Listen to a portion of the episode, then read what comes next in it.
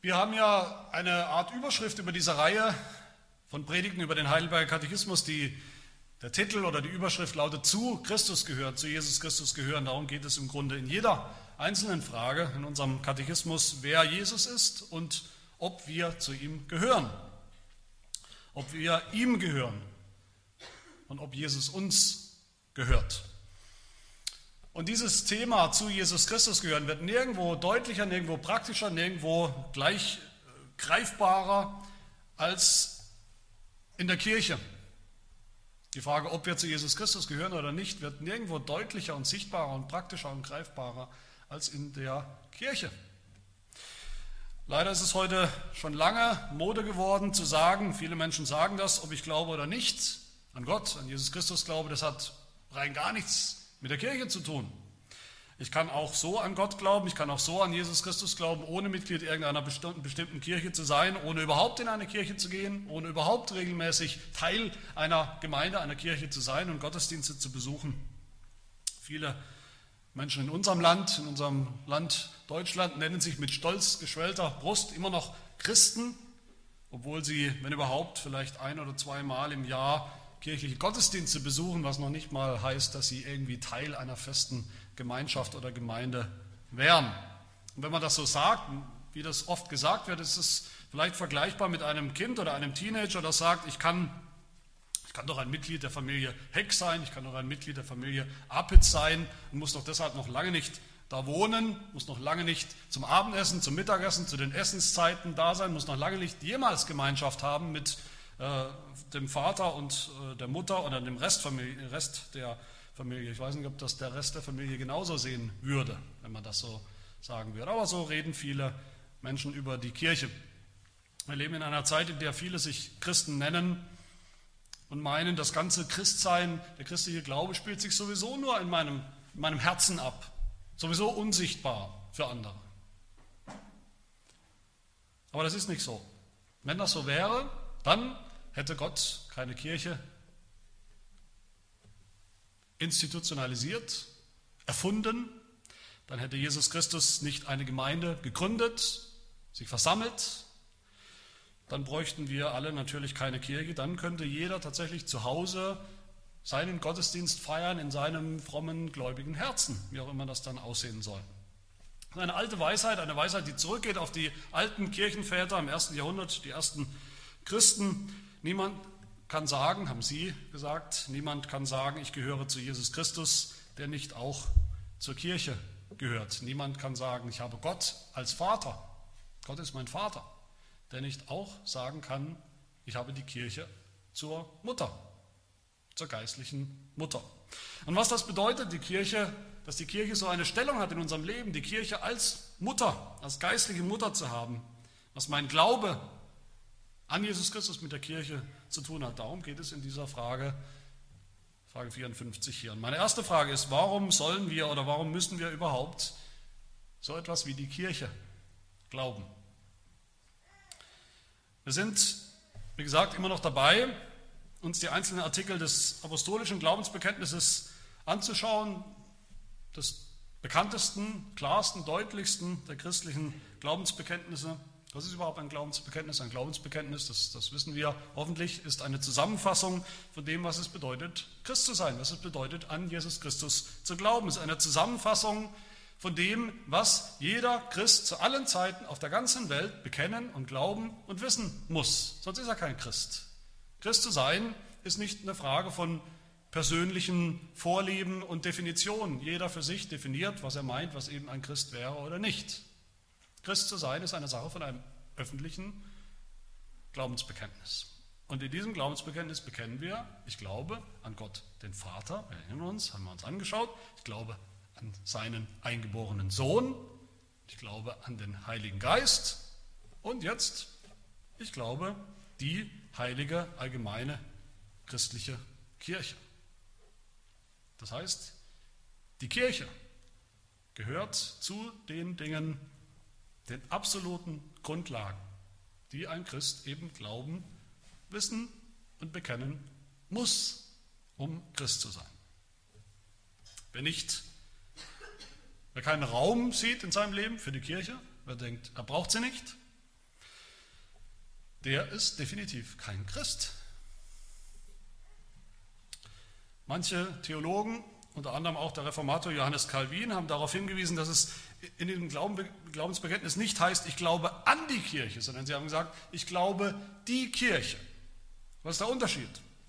Ich glaube an die Kirche, das bedeutet, ich glaube so, ich glaube, dass die Kirche irgendwas für mich tun kann. Ich glaube, dass die Kirche mich rettet vielleicht. Ich glaube an die Kirche, ich vertraue auf die Kirche zu meinem Heil.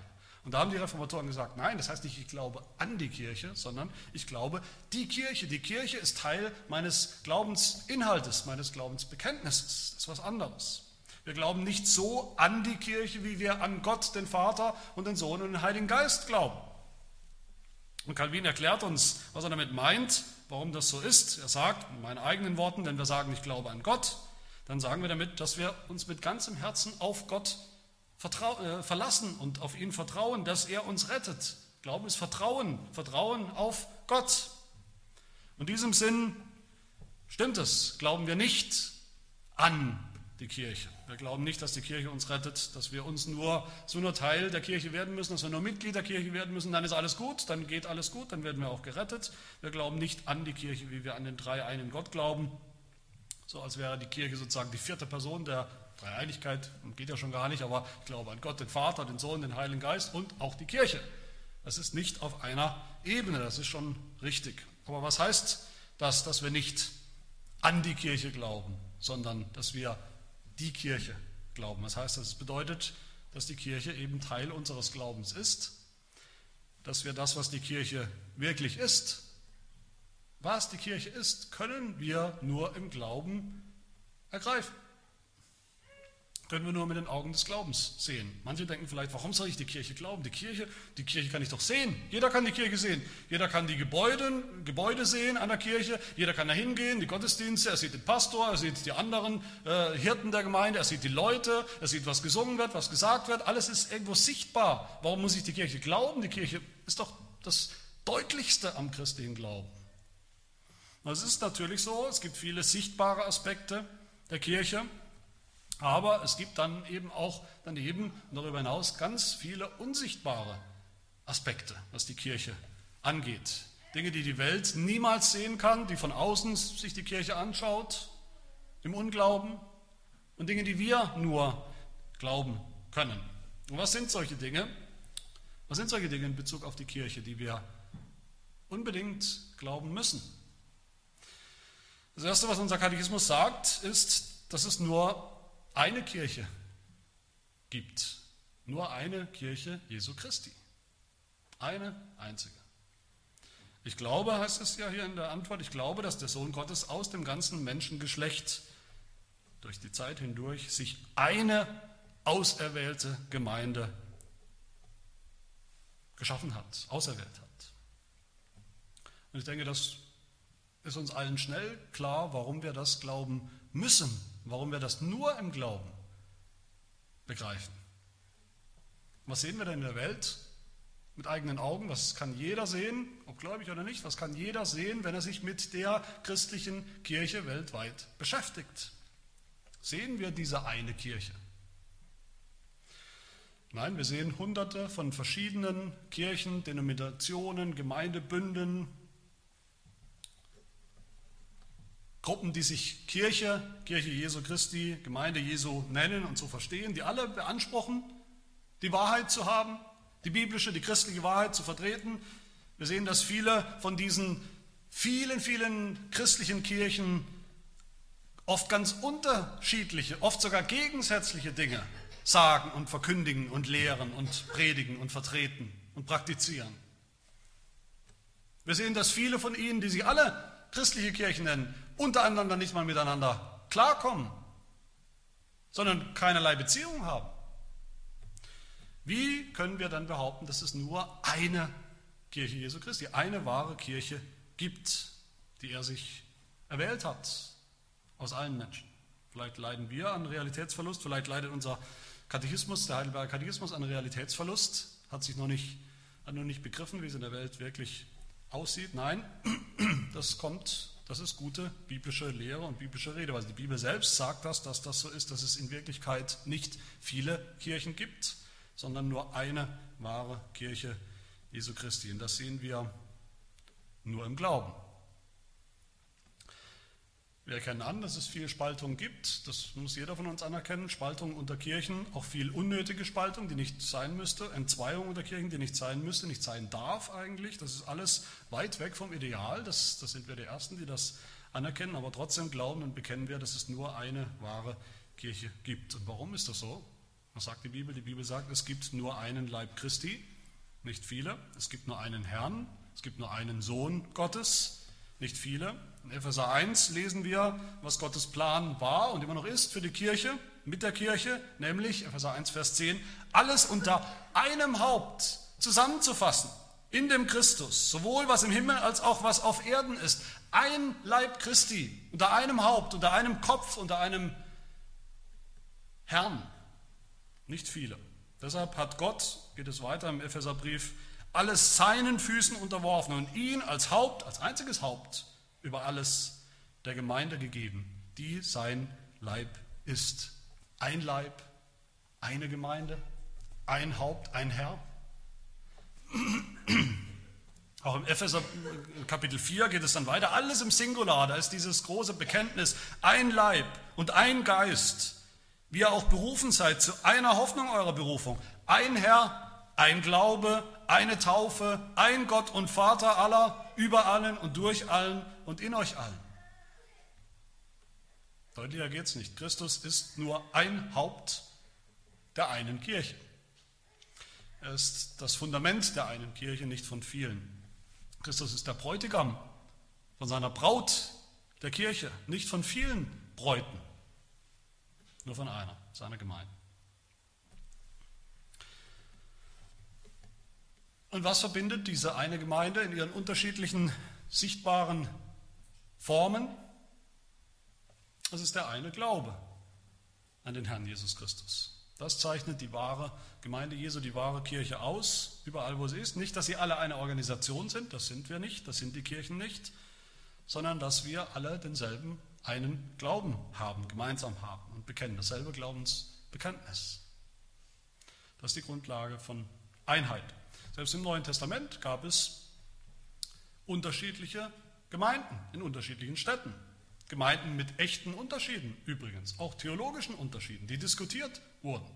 Auch da war nicht das Ziel, es muss unbedingt alles organisatorische Einheit herrschen. Das war nicht das Wichtigste. Die Einheit war im einen Glauben, im einen Glaubensbekenntnis. Deshalb sagt der Katechismus, ich glaube, dass der Sohn Gottes aus dem ganzen Menschengeschlecht sich eine auserwählte Gemeinde äh, auserwählt hat, nämlich in Einigkeit des wahren Glaubens. Das ist die einzige Grundlage. Die Einigkeit des wahren Glaubens. Überall, wo Christen den einen wahren Glauben bekennen, da ist die wahre Kirche Jesu Christi. Auch wenn es andere menschliche Organisationen, Institutionen sein mögen. Und das Zweite, was unser Katechismus sagt, was wir über die Kirche glauben müssen, was wir nur im Glauben begreifen und sehen, ist, dass diese Kirche von Anbeginn der Welt bis ans Ende war und ist und sein wird. Von Anbeginn der Welt bis ans Ende. Auch das sehen wir nicht. Niemand von uns. Auch das sehen wir nicht mit eigenen Augen. Wir sehen nicht, natürlich nicht die Gläubigen vor ein paar tausend Jahren. Wir hören davon, aber wir haben sie nie gesehen. Wir wissen nicht, wer sie waren im Einzelnen. Wir sehen, wir werden eines Tages sterben. Künftige Generationen sehen uns nicht mehr mit eigenen Augen. Wir leben sogar manchmal so, gerade unser Zeitalter, wir leben sehr stark so, als wären wir im Prinzip die ersten Christen. Viele Christen haben gar kein Interesse an dem, was vor uns war, an Kirchengeschichte.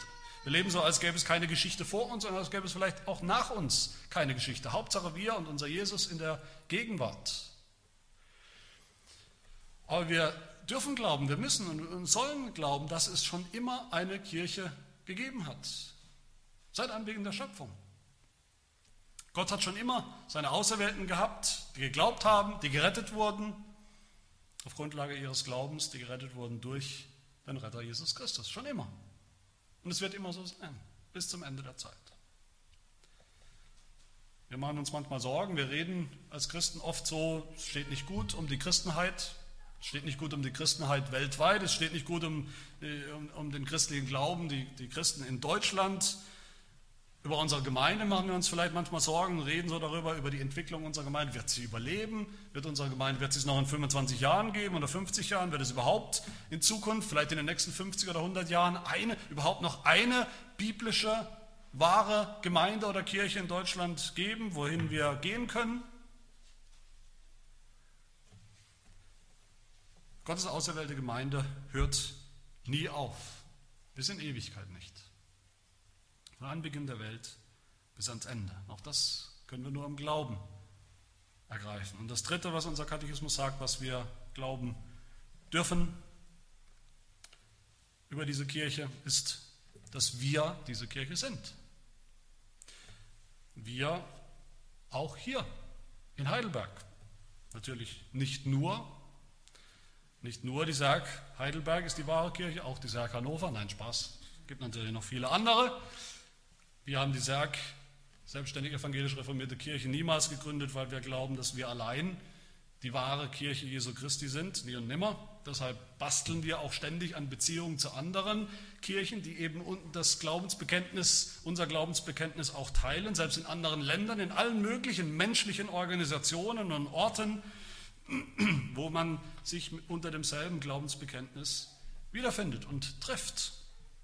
Aber wir glauben eben nicht nur abstrakt, und das ist das Wichtige was unser Katechismus sagt, dass es diese eine wahre Kirche überall auf der ganzen Welt und durch die Zeit hindurch irgendwo theoretisch gibt.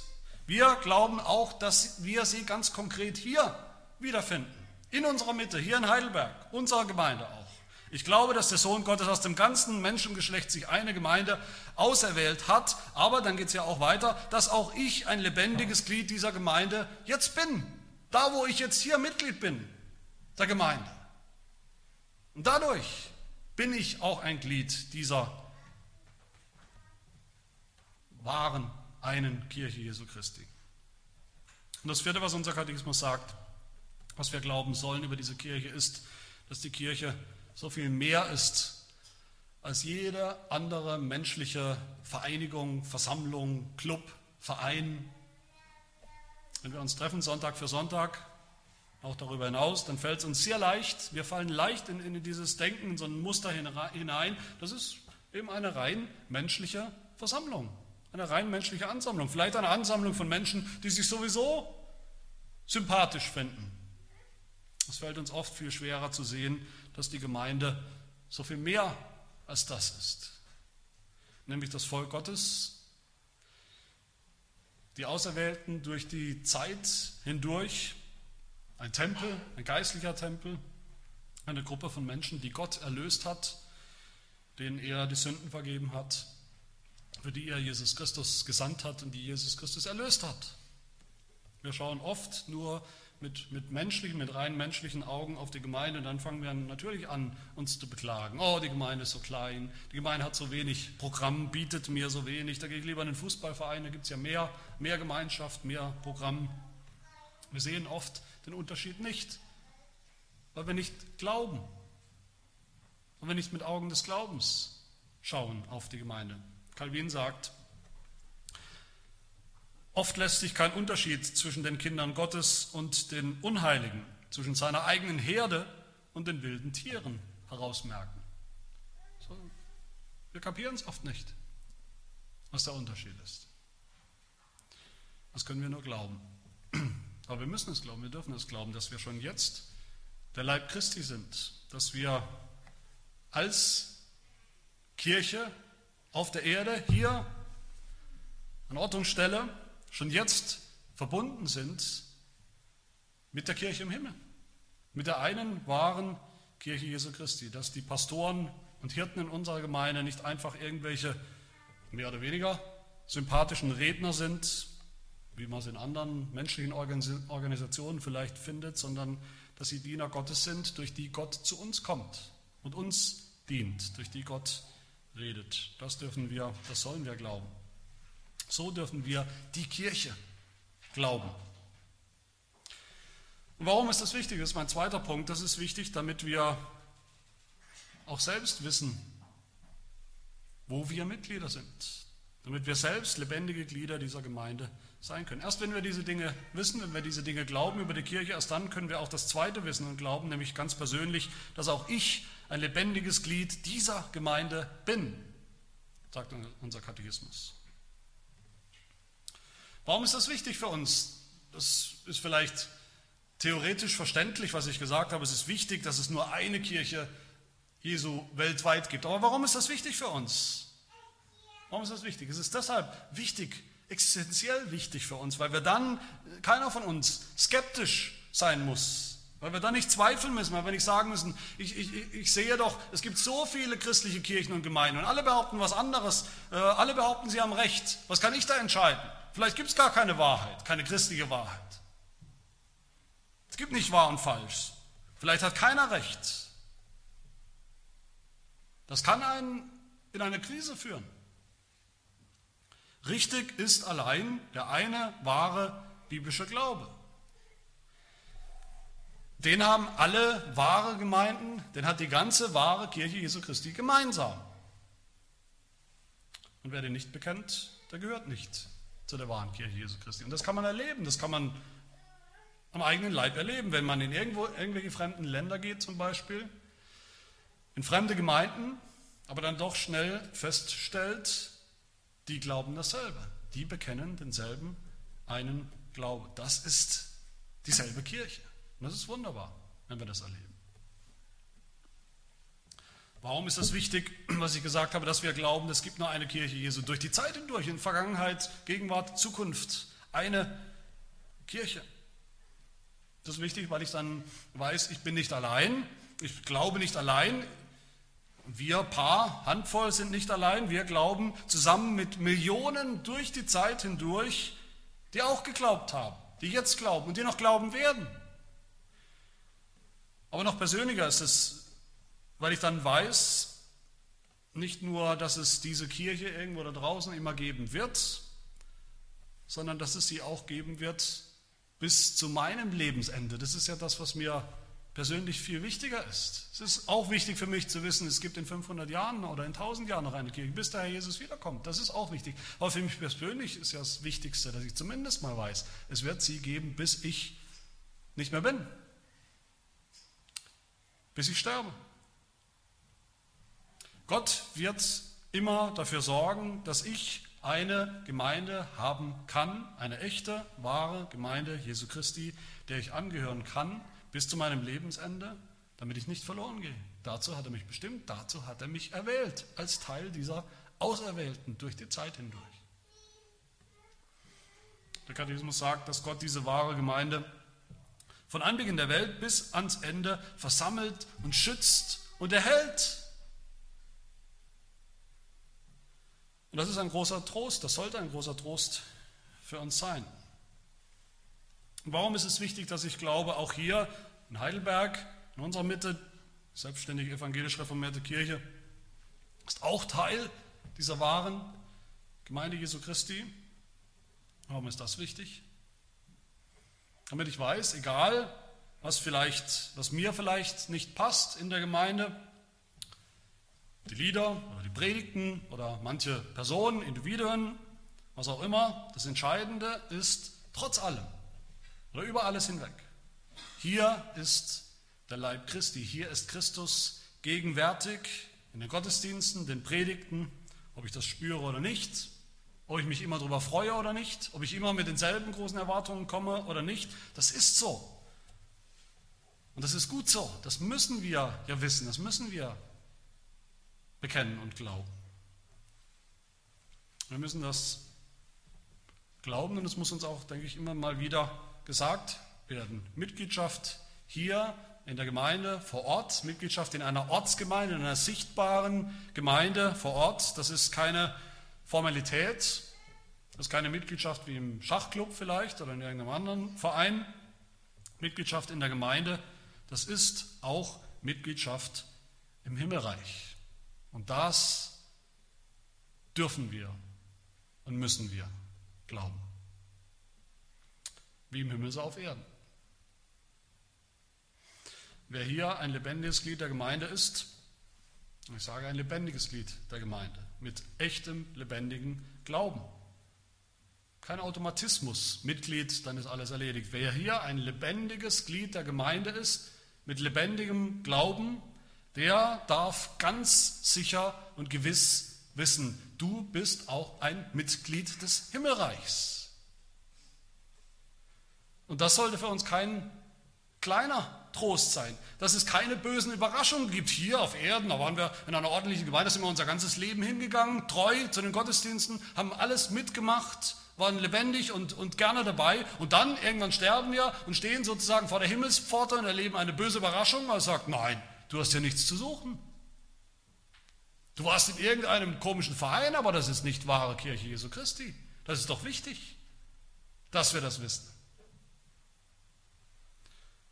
Jesus sagt zu seiner Gemeinde, welchen ihr die Sünden vergebt, in der Gemeinde, in Heidelberg zum Beispiel, denen sind sie vergeben im Himmel. Und Jesus sagt auch umgekehrt, wen ihr aus eurer Gemeinde unter viel Schmerzen und Gebet und, und Tränen auch aus der Gemeinde ausschließt, ausschließen müsst vielleicht, weil er nicht bußfertig ist und seine Sünden nicht lässt, der wird auch aus dem Himmelreich ausgeschlossen sein. Das ist ein Zusammenhang zwischen der Gemeinde vor Ort, in die wir gehen, wo wir Mitglieder sind, und der Gemeinde im Himmel. Und das ist wichtig, dass wir das glauben, glauben dürfen. Es ist wichtig, dass wir glauben, dass die Gemeinde so viel mehr ist als irgendein rein menschlicher Verein. Warum? Weil ich dann weiß, selbst die Predigt, die so unscheinbar ist, wo ich oft den Eindruck habe, ich verstehe sie vielleicht gar nicht ganz oder sie haut mich nicht vom Hocker oft, die ist trotzdem das Mittel, das Gott gebraucht, damit ich beim Glauben bleibe. Die Amtsträger, die Ältesten, der Pastor, das ist vielleicht nicht das Gelbe vom Ei, der Superstar, den ich vielleicht gerne hätte, aber trotzdem sind sie die Mittel, die Gott gebraucht, damit ich beim Glauben bleibe. Und damit will ich kurz noch zu dem letzten Gedanke, Gedanken der Frage kommen. Katechismus sagt ja nicht nur, dass auch ich ein lebendiges Glied dieser Gemeinde bin, sondern er sagt auch, dass ich es ewig bleiben werde. Da lesen wir leicht drüber weg, aber ich denke, das sollten wir nicht. Die Christen sind oft fixiert auf die Frage, wie wird man eigentlich gläubig? Wie wird man gläubig? Wie können wir andere überzeugen? Wie können wir andere gewinnen mit dem Evangelium, dass sie auch gläubig werden? Wie können wir unsere Kinder anleiten, helfen, dass sie ihren Glauben finden? Wir fixieren uns oft auf die Frage, die auch berechtigt ist, natürlich, wie wird man gläubig? Das ist eine wichtige Frage, aber es ist nicht die einzig wichtige Frage. Mindestens so wichtig ist die Frage, wie bleibt man eigentlich beim Glauben? Wie bleibt man bei der Stange als Christ? Und dafür reden wir viel, davon reden wir oder darüber reden wir viel zu wenig in unseren Gemeinden und Kirchen. Ja, viele Menschen werden gläubig, jeden Tag werden Menschen gläubig weltweit, das ist wunderbar, aber wir müssen auch sagen, viele Menschen verlassen auch die Kirche. Und das ist tragisch. Vielleicht reden wir so wenig darüber, weil wir denken, naja, das passiert schon automatisch, einmal gläubig, immer gläubig. Wahre Christen fallen sowieso nicht vom Glauben ab. Wer wirklich glaubt, der hört nicht mehr auf zu glauben. Alle anderen interessieren uns nicht, die gehören sowieso nicht dazu. Das ist im Prinzip richtig, biblisch, ein biblischer Gedanke. Wahrer Glaube geht nicht verloren. Wahrer Glaube hört nicht auf. Gott lässt die Seinen nicht mehr los. Jesus Christus sagt, meine Schafe hören meine Stimme, ich kenne sie, sie folgen mir nach ich gebe ihnen ewiges Leben und sie werden in Ewigkeit nicht verloren gehen. Und niemand wird sie aus meiner Hand reißen, die wahren Gläubigen. Das ist eine kostbare, eine wichtige biblische Lehre, die wir alle kennen sollten. Aber was wir oft vergessen ist, Gott gebraucht eben Mittel, damit wir beim Glauben bleiben, damit unser Glaube immer wieder gestärkt wird, was wir brauchen. Unser kleiner Glaube, unser oft, oft angefochtener, gefährdeter Glaube, unser unreifer Glaube, der Glaube unserer Kinder. Damit er stärker wird, damit er reifer wird, damit er tragfähiger wird, dieser Glaube. Damit er bestehen bleibt in, in, in Anfechtungen, in Schwierigkeiten, damit er durch, durchträgt, uns durchträgt bis zum Schluss. Damit wir beim Glauben bleiben unser ganzes Leben lang. Dazu gebraucht Gott Mittel. Und eines der wichtigsten Mittel, das Gott gebraucht, ist die Gemeinde. Wie versammelt, schützt und erhält Gott seine Gemeinde? Oder ich will es nochmal persönlich machen. Wie schützt und erhält Gott mich bei der Gemeinde, beim, in meinem schwachen Glauben? Wie hält er dich beim Glauben? Der Katechismus sagt, durch seinen Geist und Wort in Einigkeit des wahren Glaubens. Durch seinen Geist und das Wort. Und das tut er in der Gemeinde. Die Gemeinde ist der Ort, wo sein Geist wirkt. Die Gemeinde ist der Ort, wo sein Wort gepredigt wird.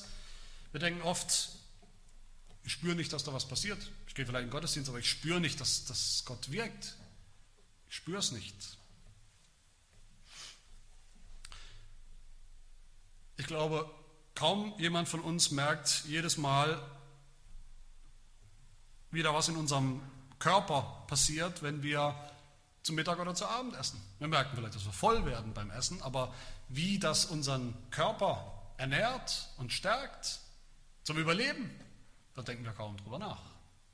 Es ist auch normal, dass uns bei uns, unseren Breiten, der Tisch immer einigermaßen gedeckt ist. Das ist normal. Wir denken nicht drüber nach, was wäre, wenn wir mal eine längere Zeit nicht zu essen hätten. Aber ob wir darüber nachdenken, ob wir das spüren oder empfinden oder das reflektieren oder nicht, ist völlig egal. Das, das ist einfach Fakt. Das Essen hält uns am Leben. Auf jeden Fall würden wir es bald spüren, wenn wir nicht mehr zu Mittag und zu Abend essen würden für ein paar Tage und ein paar Wochen. Und so ist es mit der Predigt, mit dem Wort Gottes. Erst wenn wir die reine biblische Predigt für eine Weile mal nicht mehr hätten, die Predigt im Gottesdienst in der Gemeinde, würden wir merken, wie schnell der Glaube weg wäre, wie schnell der Glaube verfliegt, wie schnell der Glaube auf und davon geht, wie wir es eben hundertfach und tausendfach auch sehen um uns herum. Und so ist es auch mit den Sakramenten. Auch sie sind Mittel, durch die Gott unseren Glauben immer wieder stärkt, wie wir es ganz dringend brauchen, dass wir bei der Stange bleiben. Und Gott gebraucht auch jeden Einzelnen von uns in der Gemeinde. Auch das gehört zu den Mitteln, die Gott gebraucht, damit wir dabei bleiben. Jeden einzelnen von uns im Leben des anderen in der Gemeinde.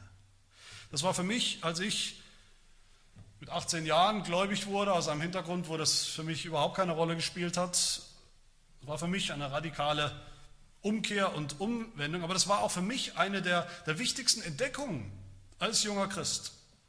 Die Entdeckung nämlich, dass das christliche Leben, dass das christliche Leben, das Leben als Christ kein, kein kein Einzelkämpfertum ist, sondern dass es ein Gemeinschaftsprojekt ist. Dass wir als Christen eben nicht in der Bibel allein vorkommen und allein unseren Weg gehen müssen, sondern dass Gott immer im Plural spricht von seinem Volk und seiner Gemeinde. Die Verheißung, die Gott uns gibt, die Mittel, die Gott uns gibt, alles spielt sich ab, alles betrifft die Gemeinde, alles spielt sich ab im Kontext der Gemeinde. Alles andere ist abnormal für einen Christen. Ich habe viele Christen gesehen, auch als ich frischgläubig wurde in den Jahren danach, die, die feurig und, und, und gut angefangen haben im Glauben, die aber schlecht aufgehört haben, die überhaupt aufgehört haben in ihrem Glauben.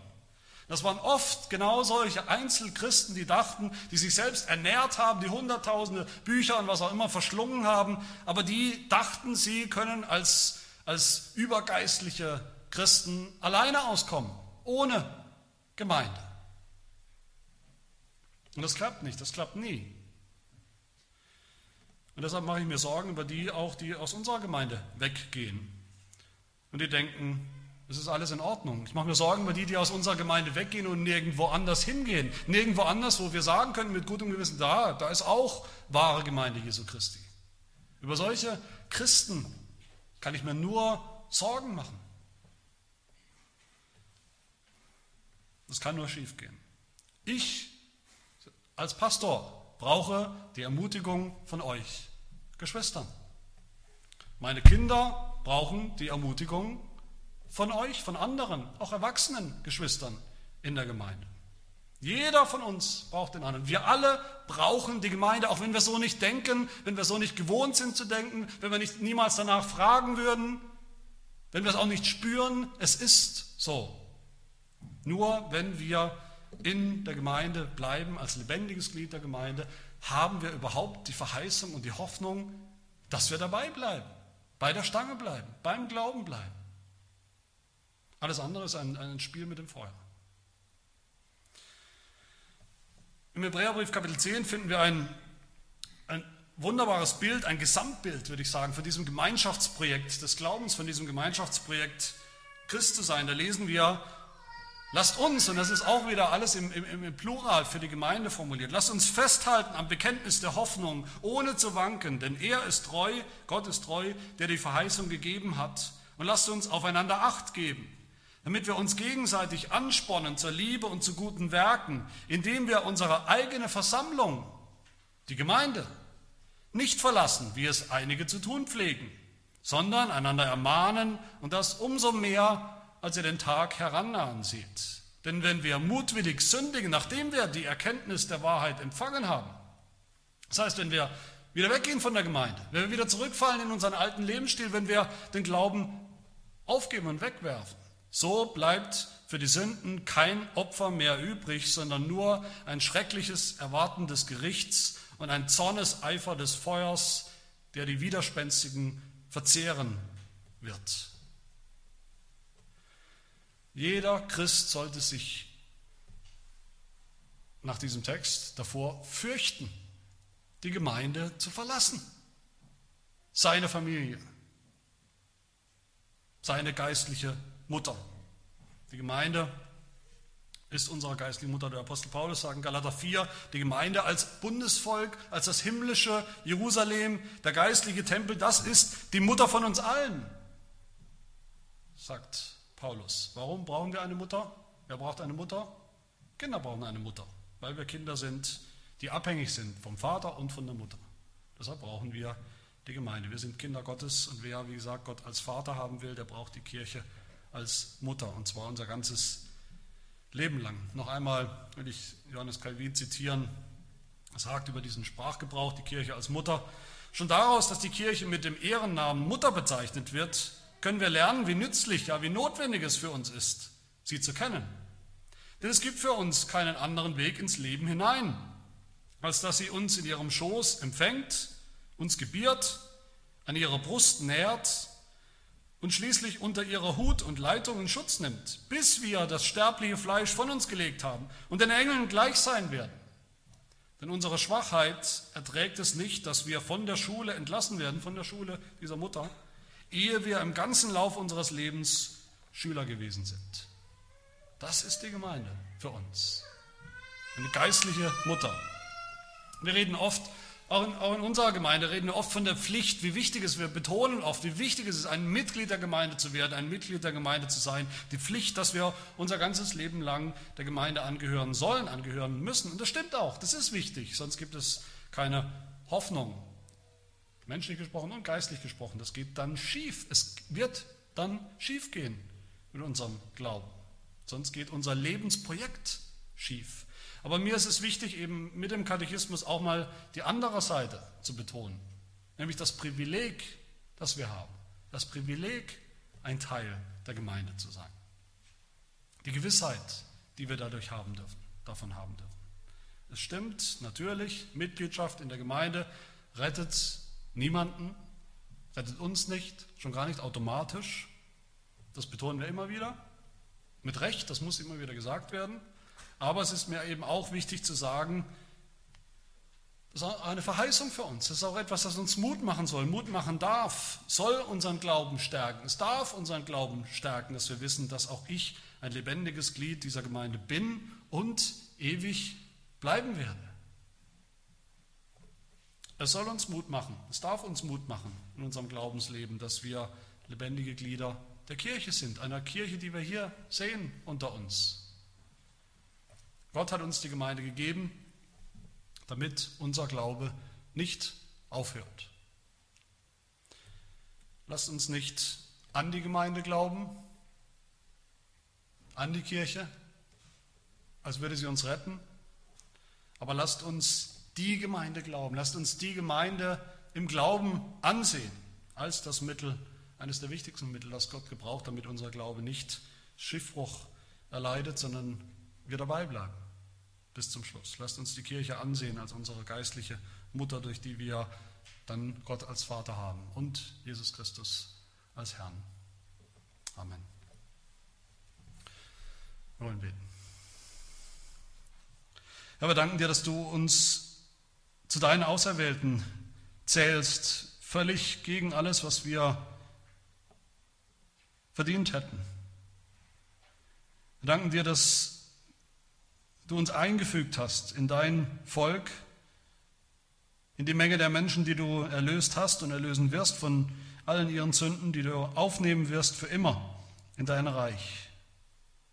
Schon jetzt haben wir Anteil an diesem Volk Gottes, an diesem Volk der Auserwählten durch den Glauben an unseren Herrn Jesus Christus, den du uns gegeben hast. Herr, hilf, dass wir so die Gemeinde niemals gering schätzen, gering achten, sondern dass wir sie sehen mit den Augen des Glaubens, mit geistlichen Augen, dass wir sie sehen als ein Mittel, eine Hilfestellung, die du uns gegeben hast, die wir so dringend brauchen, als Leib Christi, ja, als die Fülle Christi in der Welt, dass wir die Gemeinde sehen als eine Kolonie des Himmels, eine Vorhut der himmlischen Gemeinde, des himmlischen Jerusalems.